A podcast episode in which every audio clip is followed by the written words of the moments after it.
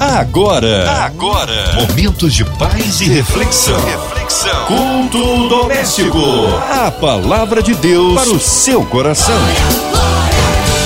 Aleluia! Mais um culto doméstico abençoado no ar da 93 FM, a rádio que conquistou meu coração. Com a gente hoje, pastora Késia Galo. Ela é da Igreja Verbo da Vida, ali em Taubaté, São Paulo. Que bom tê-la conosco. A paz, querida. Olá, queridos. Graça e paz. Aqui quem fala é a professora Késia Galo.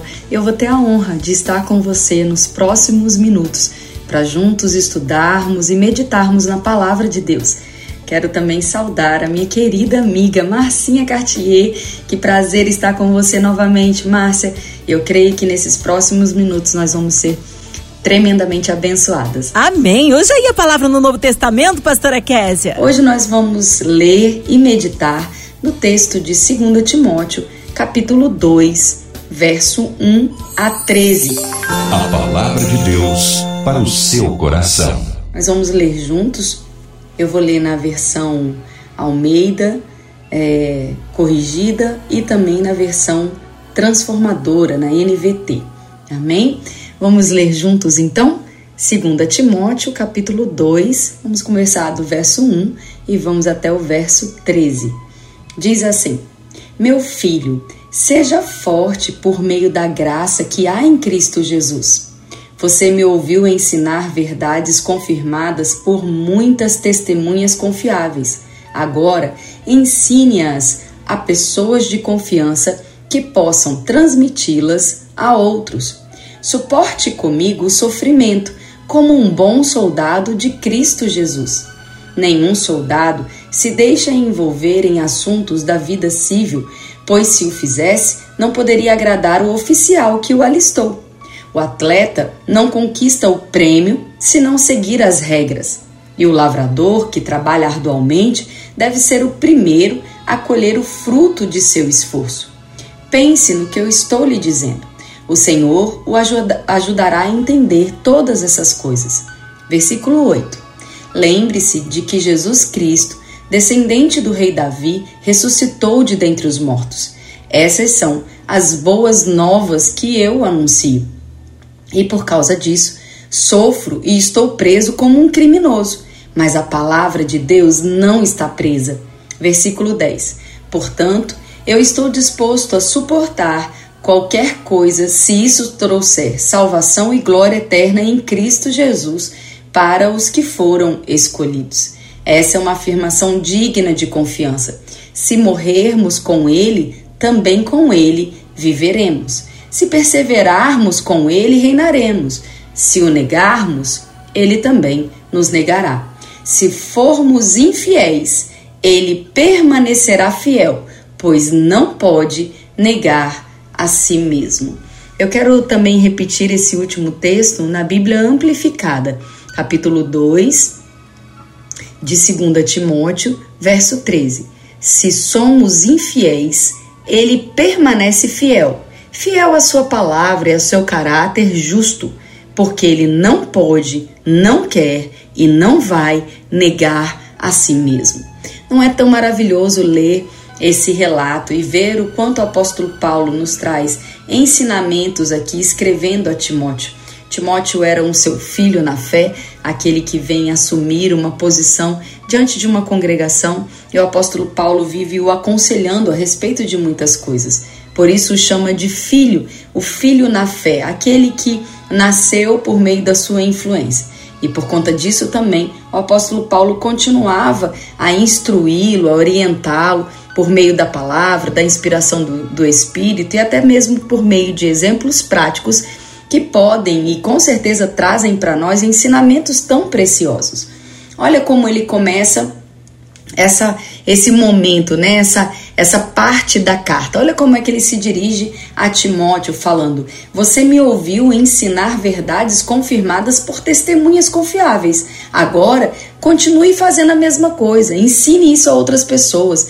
Ensine a pessoas dignas de confiança que possam também transmitir a outros." Ou seja, o apóstolo Paulo estava motivando aqui Timóteo a dar continuidade a, ao chamado, a perseverança na palavra, a instrução que o próprio apóstolo Paulo tinha recebido, passado a ele, e agora ele estava multiplicando o conhecimento, multiplicando o legado que era confiado a ele, assim como eu e você.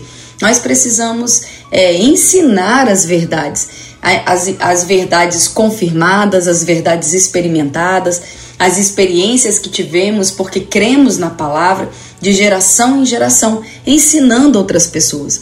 Muitas vezes nós não estamos satisfeitos ou confortáveis com a forma como as pessoas têm levado as suas vidas, principalmente aquelas com quem amamos e nos importamos e que muitas vezes estão ao nosso redor. Mas será que temos tido a paciência, a disciplina e a perseverança ensinados nesse texto para instruí-las na verdade? Sabe, amados, ensinar alguém é algo trabalhoso, é de fato um trabalho contínuo, é um trabalho de perseverança, é um trabalho emocional, é como a mãe na vida de um filho, né? Quando ela ensina ele a escovar o dente, não basta dizer só uma vez. Quando ela ensina ele dizer, na época, quando nós estamos falando com as crianças, nós usamos os termos, as palavrinhas mágicas, o muito obrigado, dá licença, o por favor. Isso não se faz uma vez só. Coisas tão comuns, mas primeiro você precisa fazer, depois você faz junto com a criança, ensina ela e quando ela for adulta, ela vai replicar esse ensinamento àqueles que ela tiver acesso. Agora, pare para pensar no tamanho e no tempo do trabalho que isso exigiu dos pais, daqueles que cuidavam, daqueles que insistiram em passar, em transmitir um conhecimento para torná-lo ou moldá-lo uma pessoa melhor, com palavras de educação, com gestos, com atitudes. Assim também é a palavra de Deus. Não basta acharmos que uma vez, em um culto, em uma reunião, a pessoa ouvindo sobre uma informação bíblica é o suficiente para ela andar nessa verdade. É necessário a perseverança, é necessário a, a, a doutrina ser acolhida, a disciplina diária. É necessário compreender como aplicar as verdades da palavra na nossa vida cotidiana. Não é apenas um conhecimento, não é apenas uma informação precisa de fato virar uma revelação, ou seja, algo que faz parte de mim, faz parte de como eu creio, me movo, falo, faz parte de como eu vou agir diante das coisas, com as pessoas. Então, no momento em que aquilo que eu fui exposto começa a dar fruto, começa a, a manifestar, manifestar evidência daquilo que eu aprendi, então eu posso dizer que eu de fato sei sobre algo e posso transmitir a outras pessoas.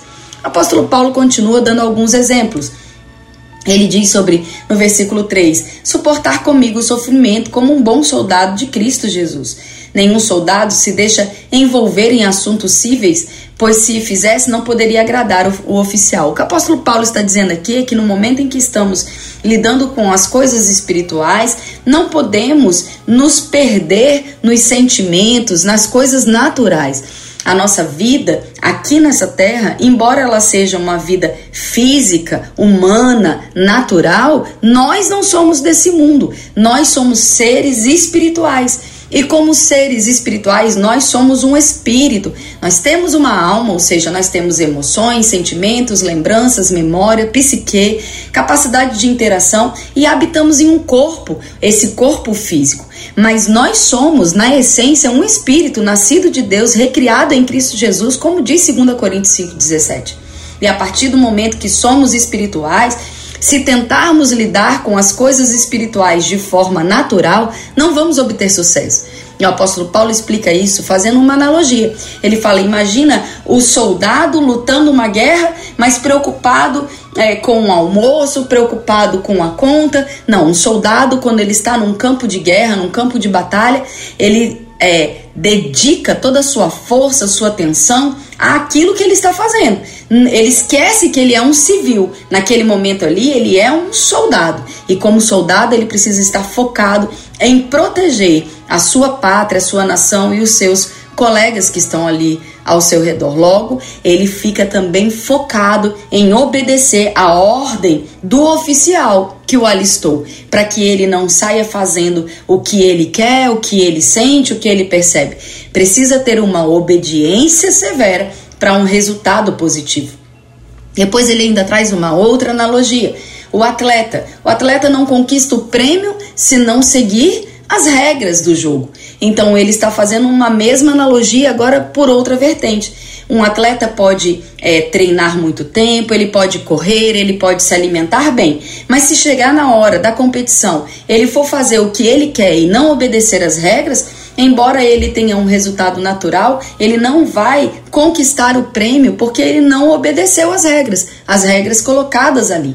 E depois ainda ele traz um outro exemplo. Ele fala: olha, o lavrador trabalha arduamente.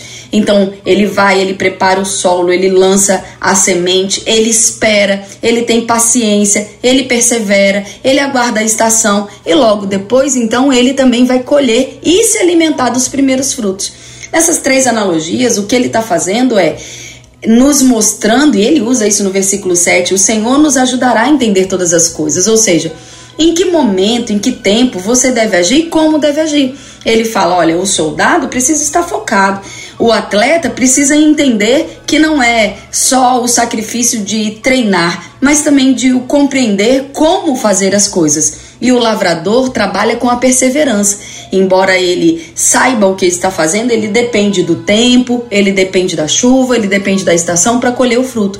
Se você juntar tudo isso, o que nós estamos falando aqui é de foco, nós estamos falando de obediência e de perseverança. Se tivermos essas três coisas na nossa caminhada é, constante, diária, cotidiana, com Cristo, com a ajuda do Espírito Santo, nós vamos obter o resultado, nós vamos colher o fruto daquilo que temos nos empenhado a fazer. E Deus vai nos ajudar a entender cada uma dessas estações, cada uma dessas fases da nossa vida.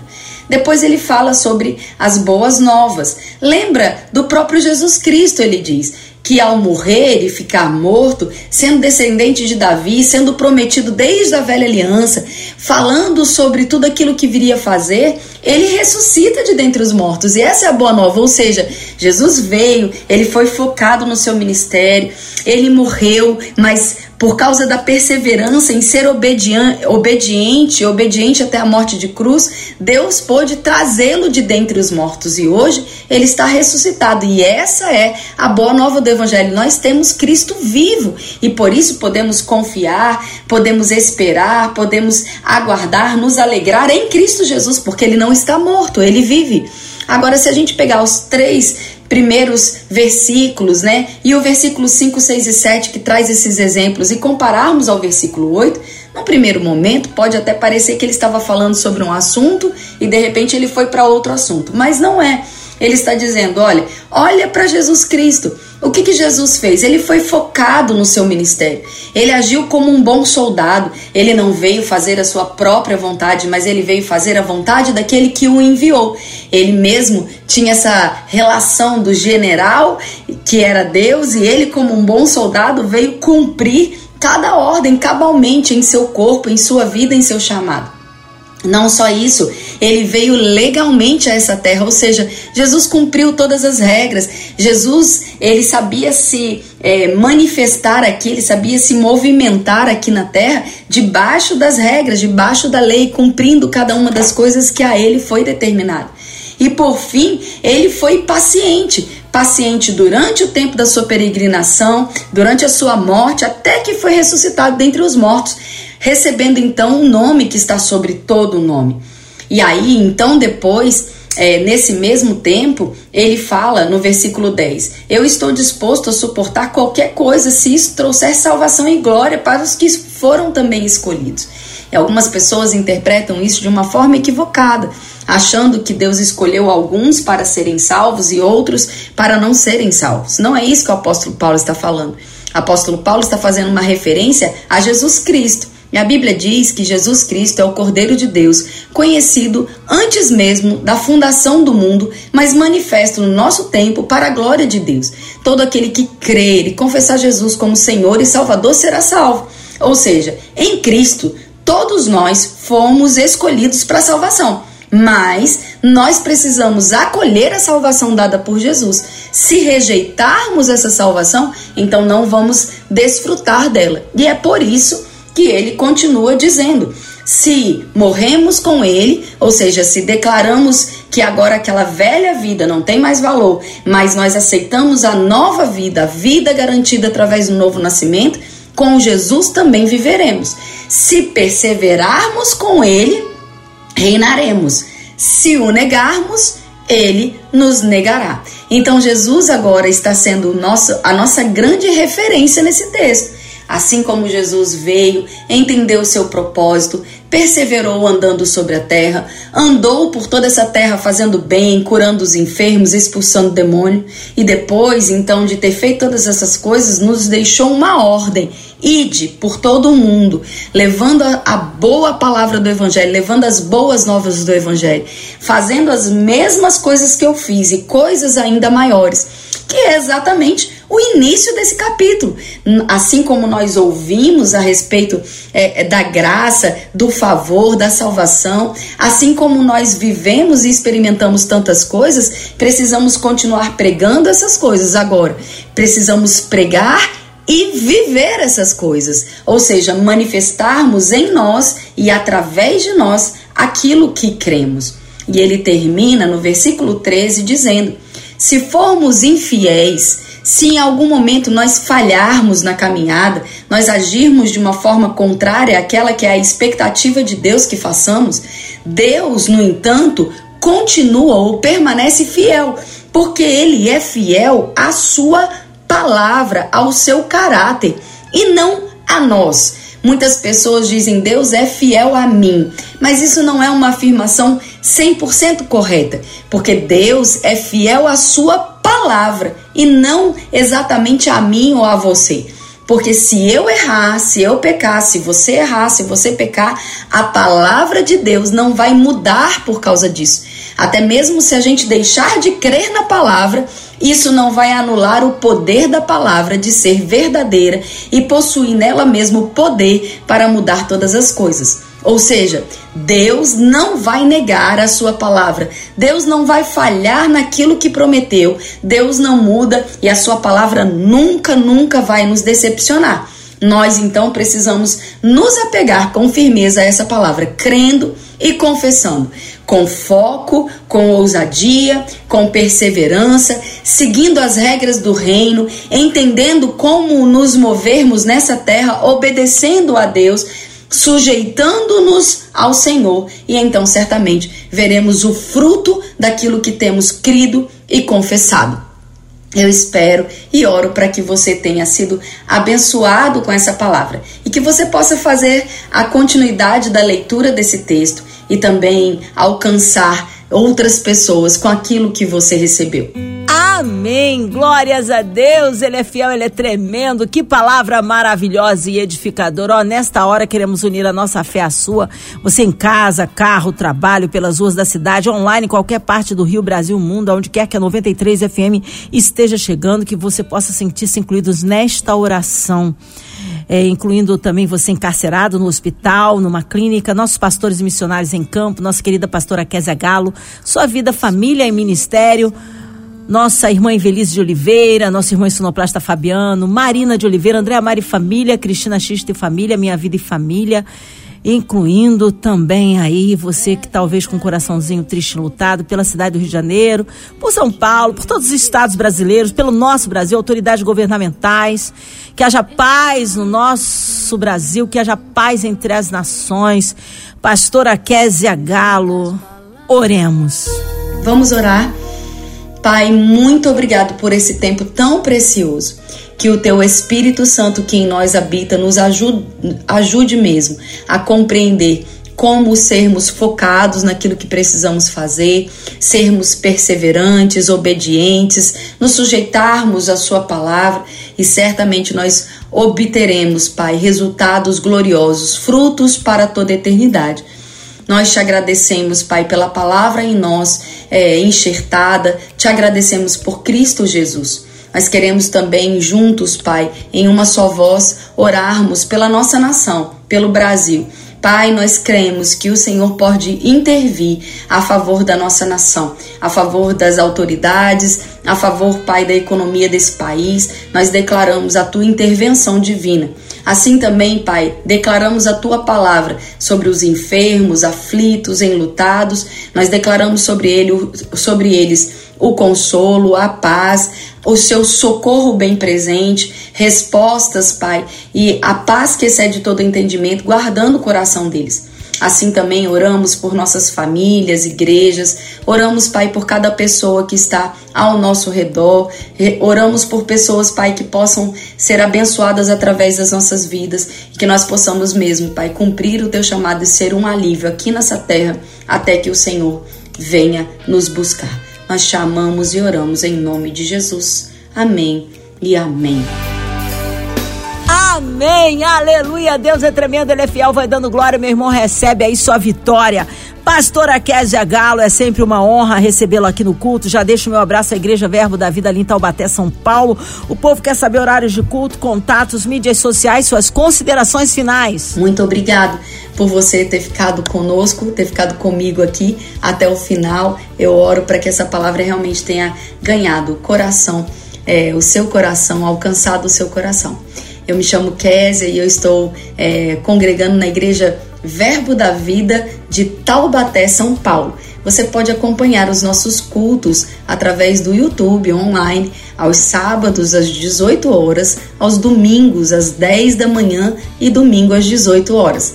Sempre teremos uma palavra abençoada para compartilhar com você. Se desejar, você também pode nos seguir, pode me seguir na rede social. Pessoalmente, o meu arroba é Kezinha Galo, é, com um nome um pouco diferente, mas você pode ver aí na inscrição uh, da rádio, né, em todas as formas digitais. E o arroba da igreja é arroba Verbo da Vida Taubaté. E lá você também nos encontra e pode seguir e ser abençoado através desses canais de Deus para sua vida.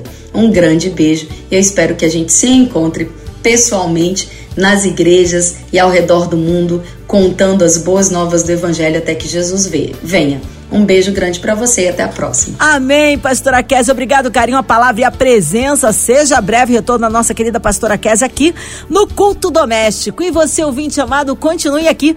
Tem mais palavra de vida para o seu coração, vai lembrar. Segunda a sexta, na sua 93, você ouve o Culto Doméstico e também podcast nas plataformas digitais. Ouça e compartilhe. Você ouviu? Você ouviu? Momentos de paz e reflexão. reflexão. Culto doméstico. A palavra de Deus para o seu coração.